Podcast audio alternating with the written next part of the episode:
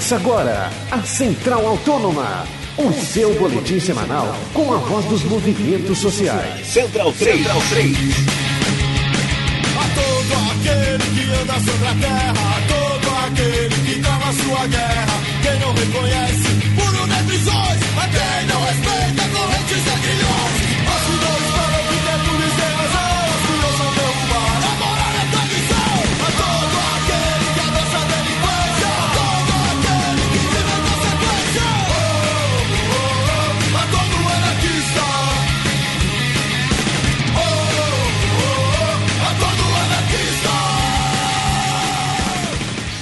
Olá, amigos Central 3, eu sou Leandro Amin, começando mais um programa Central Autônoma. Eu ao lado de Gabriel, tudo bem, Gabriel?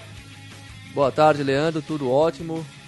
O programa Central Autônoma vai falar e, com o Givanildo Manuel, o famoso Giva, ele que é do Comitê pela Desmilitarização da Polícia e da Política, e também é membro do Tribunal Popular, que, que articula e discute, é, é uma articulação né, que discute e julga os crimes de Estado. É, e o Gabriel vai começar as conversas aqui com ele, ele está na linha com a gente. Vamos lá, Gabriel.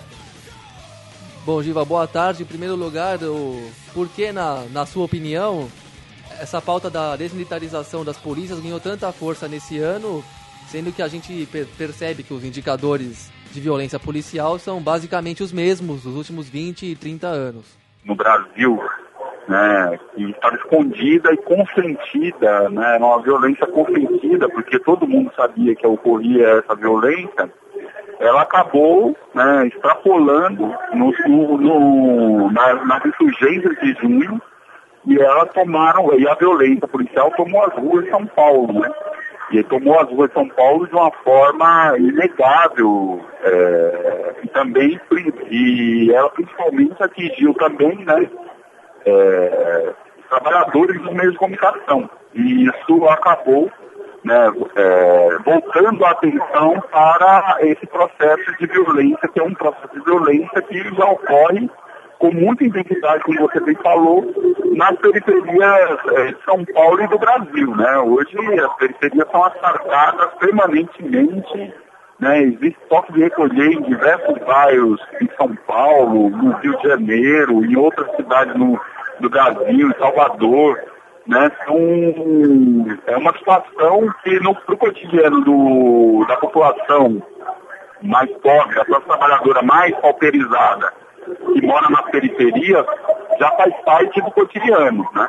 Agora, é isso, esse foi o fator que desencadeou todo o debate em torno né, da política de segurança pública que tem sido implantada aqui no Brasil já há muitos anos, né? Anterior à ditadura e pós-ditadura, ela recrudesceu né, e agudizou muito mais do que em outros períodos. Giva, é o Leandro que está falando. Eu te pergunto o seguinte, Giva, muita gente é, pensa que a pauta trata simplesmente de abolir a polícia. Você pode explicar que tipo de polícia e também de política de segurança pública poderia substituir essa polícia armada que a gente vê nas ruas? Leandro, eu acho que você coloca uma questão muito importante, certo? Porque o debate né, é muito maior do que o debate só da, da polícia, né? Tanto é que a campanha nacional né, é desmilitarizar a polícia e a política, certo? Eu acho que essa é uma questão importante. Uma outra coisa, a gente não está discutindo a polícia, a gente está discutindo segurança pública. E aí a gente tem que discutir qual é a concepção de segurança pública que a gente tem. Né? Se a gente achar que a concepção, se a gente limitar a concepção de segurança pública para a polícia, a gente vai estar cometendo um, um erro absurdo, né? A, a segurança ela se dá né, é, é, em diversas dimensões. Por exemplo, você tendo uma rua bem iluminada, né, ela, ela cria e dá cria segurança né, e dá a sensação de segurança para as pessoas moradoras daquela rua, daquele, daquela região. Né? Saúde de qualidade é também um aspecto que garante a segurança. Educação de qualidade, política de lazer, política de esporte, política cultural, é, política habitacional, tudo isso faz parte da política de segurança. E aí, né, dentre, dentre essa discussão, você tem a possibilidade, né, se tiver necessidade, né, e, aí e entendermos que é necessário, né, você ter agentes públicos para garantir a sua segurança, né, aí né, teremos agentes públicos para garantir a segurança. Agora é o seguinte, Leandro, você coloca uma questão que é a seguinte. É, as insurgências de junho colocou uma questão para a gente, um dilema, que eu acho muito importante que a gente possa entender. Né? A população brasileira foi para a rua para dizer o seguinte, que essa institucionalidade ela está questionada. Portanto, né, questões estruturais a população saiu para a rua dizendo que quer mais democracia, não é menos democracia. Né? E é necessário que a gente rompa com a prática de decisões né, de cima para baixo, porque as ruas disseram isso, a população brasileira disse isso. Então, é óbvio que a gente é, acredita em um determinado modelo de segurança pública, né? É, agora, é importante, a importância da campanha ela se dá exatamente porque a gente está querendo colocar esse debate para que a população, né, a classe trabalhadora, o povo brasileiro possa debater qual é o modelo de segurança pública que ela considera mais adequada. Porque nós já sabemos, por exemplo, que nessa limitação de, de olhar respeito segurança pública, a população brasileira está repudiando. Mais de 70% da população diz que não confia na polícia. Né? Logo, né, esse modelo de polícia ele não pode mais existir. E esse modelo de polícia, ele é da forma que é, porque ele garante uma questão que é importante que diz respeito à nossa síntese a, esse debate, que é a política. Né? Porque esse modelo de segurança pública está servindo aos interesses políticos e não está servindo aos interesses da população. Né? Se não essa sensação de insegurança em relação, e a desconfiança em relação esse órgão público ele não existiria. Então, a grande questão é exatamente essa. Nós temos que debater coletivamente, nós estamos abrindo o debate para debater coletivamente que tipo de segurança pública que nós queremos no Brasil. Uhum.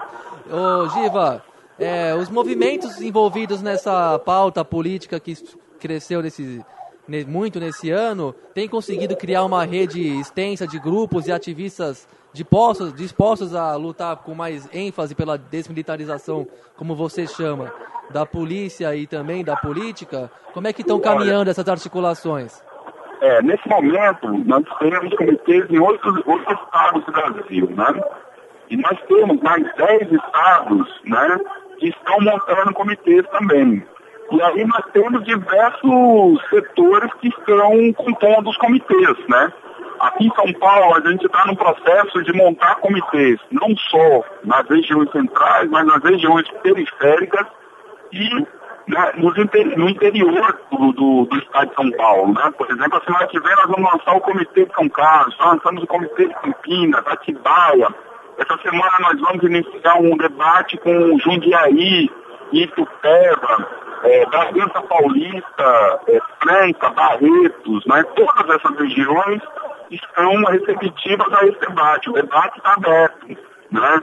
É, e daí ele é bem aceito, porque é exatamente isso, né? As pessoas estão refletindo né, o que, que é segurança pública, porque esse debate, ele foi, né, ele foi impedido de se fazer na Constituição de 1988, uma Constituição que era uma não Constituição, né, na verdade. E aí esse tema de, da, da, da, Polícia Militar, ele não avançou, não avançou e a concepção da polícia definida na Constituição foi a mesma definida em 1969 com a I5, né? Em 1968 teve a I5 e em 1969 essa compreensão da polícia como força auxiliar do exército, ela permaneceu, né? E não foi rompida. E pós a derrota na Constituição, da mudança da concepção da, da, da, da polícia, de, da polícia militar, o que aconteceu foi que poucos grupos passaram a debater esse tema, mais grupos voltados em militância, na militância de direitos humanos, debater esse tema. Né?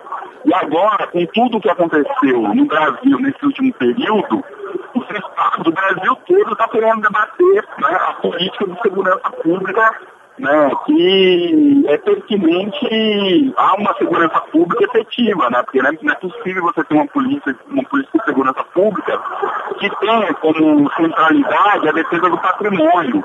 Não é possível você ter uma polícia militar que ela diga que respeita mais a hierarquia do que a lei. Não é possível mais que você tenha os, os tribunais né, especiais para julgar né, policiais que cometem crime. Não é, não é possível que você tenha uma polícia militar que tenha treinamento de guerra. Não é possível que a gente tenha uma doutrina, que é uma doutrina nazista, né? É uma doutrina nazista, que nasceu na Alemanha nazista, que é a doutrina do inimigo interno, né? Que prende, que encarcere, que mata, né? A juventude, principalmente a juventude, a juventude pobre, negra, descendente indígena periférica. Então não é possível que a gente sustente mais esse tipo de coisa, porque esse tipo de situação leva, por exemplo, a mais de 50 mil mortes por ano leva o Brasil a ser o quarto país a mais encarcerado no mundo, e a maioria é jovem, jovem negro, pobre, periférico e descendentes indígenas. É essa situação, que é uma situação lamentável, que é sustentada principalmente pelos meios de comunicação que espalha terror e comunica terror para que a gente possa abrir mão da nossa liberdade em nome de uma segurança que nunca vem, porque segurança pública não é isso que está colocado aí. Segurança pública é o que eu falei é saúde, é educação, é moradia, é política de lazer, política cultural, esporte. É isso que é segurança pública. Não é isso que, que, que esses meios de comunicação têm comunicado nos aterrorizados para que a gente abra a mão da nossa, da nossa liberdade em nome de uma falsa segurança pública. E, Giva, a gente viu que esse ano foi também a, a polícia teve algumas prerrogativas que antes cabiam a ela retiradas, pelo menos é, na, na, intenção, né, como a questão do laudo de resistência seguida de morte e do atendimento aos feridos em ocorrências.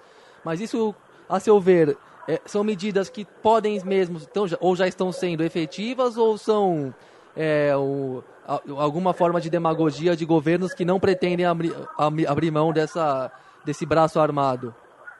Não, porque assim, o que o Estado tem feito é criado saídas para que a polícia continue sendo violenta, criar batalhões especiais para a contenção de manifestações é uma forma, né, de burlar isso. A gente sabe, a Tatiana Merlino fez, né, cerca de quatro meses atrás, uma matéria que falou dos esquadrões de morte nos batalhões, o que está sendo feito em relação aos, aos esquadrões de morte em, todo, em todos os batalhões da polícia, por exemplo, no estado de São Paulo, a gente sabe que existem os tocaninjas.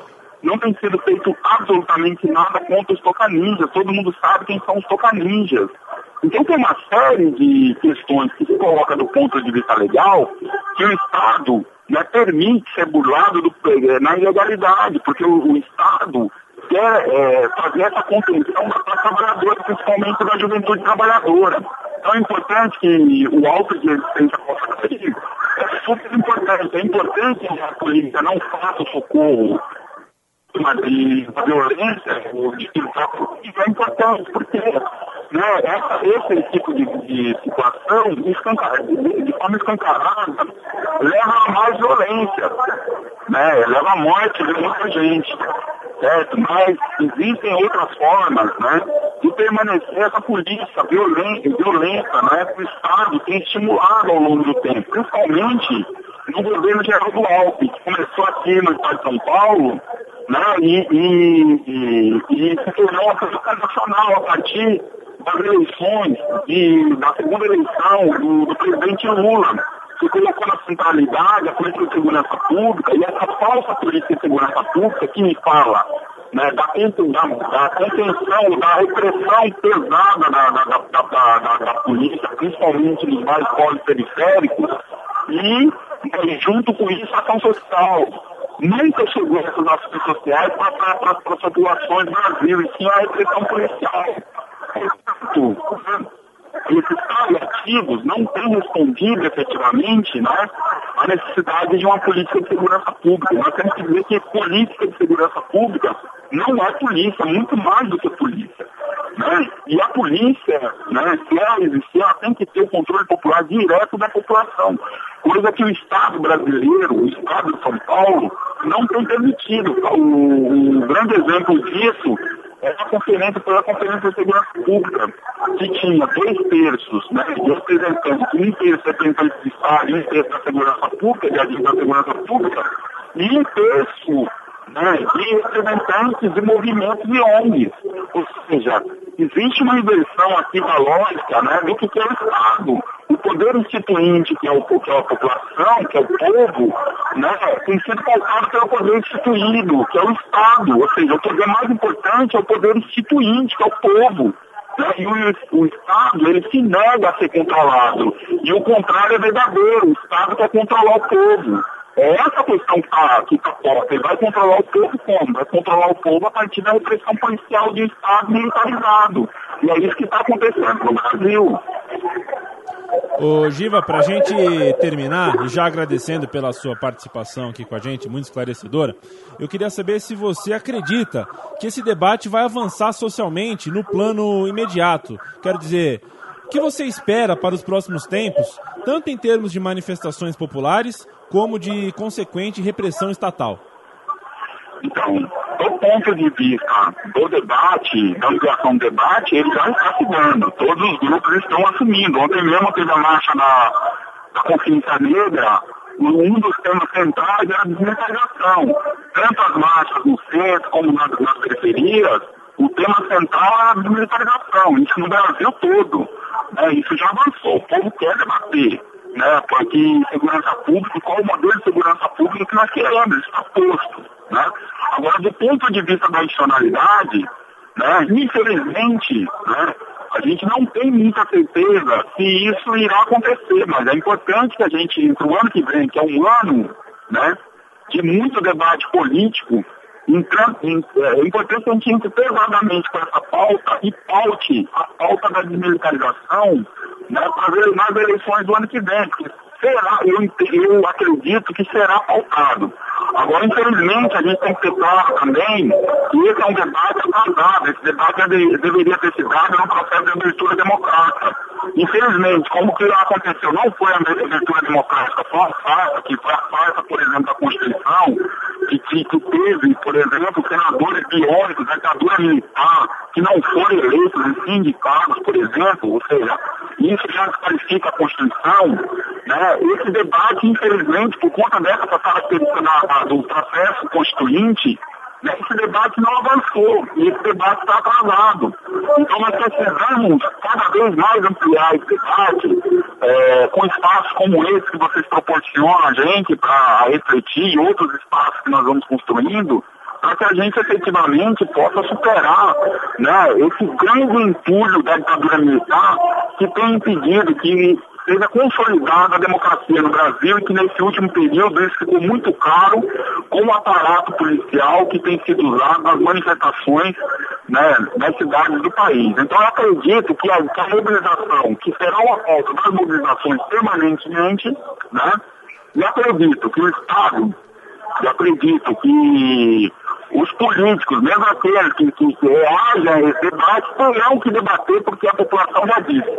Nós não confiamos, nós não queremos essa política, essa polícia que está aí e que é necessário né, que a gente tenha um outro modelo de segurança pública diferente desse que foi imposto para a gente né, e que faz com que né, a juventude, principalmente essa que eu já caracterizei, a preta, a pobre, periférica, a descendente indígena, sofra permanentemente a ação desse Estado autoritário, né, que não garante as condições de sobrevivência da população e distribui desigualmente o orçamento público né, e, e, e, faz com que, né, e, e oferece para essa população duas políticas muito claras. Só tem duas políticas definidas para essa população, que é a prisão ou o caixão.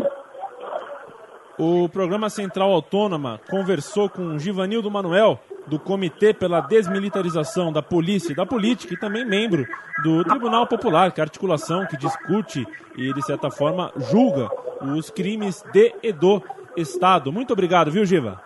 Muito obrigado, Leandro. Muito obrigado, Gabriel. Estou sempre à disposição para a gente fazer essa conversa. Valeu, o Central Autônoma volta na próxima semana. Eu estarei aqui ao lado de Gabriel. Valeu, Gabriel. Até a próxima. Valeu, Leandro. Até a próxima. Mais um grande prazer realizar esse programa e estaremos aí na luta por muitas e muitas semanas. Um abraço também para o Giva e até a próxima. Até lá. A todo aquele que anda sobre a terra, a todo aquele que trava sua guerra,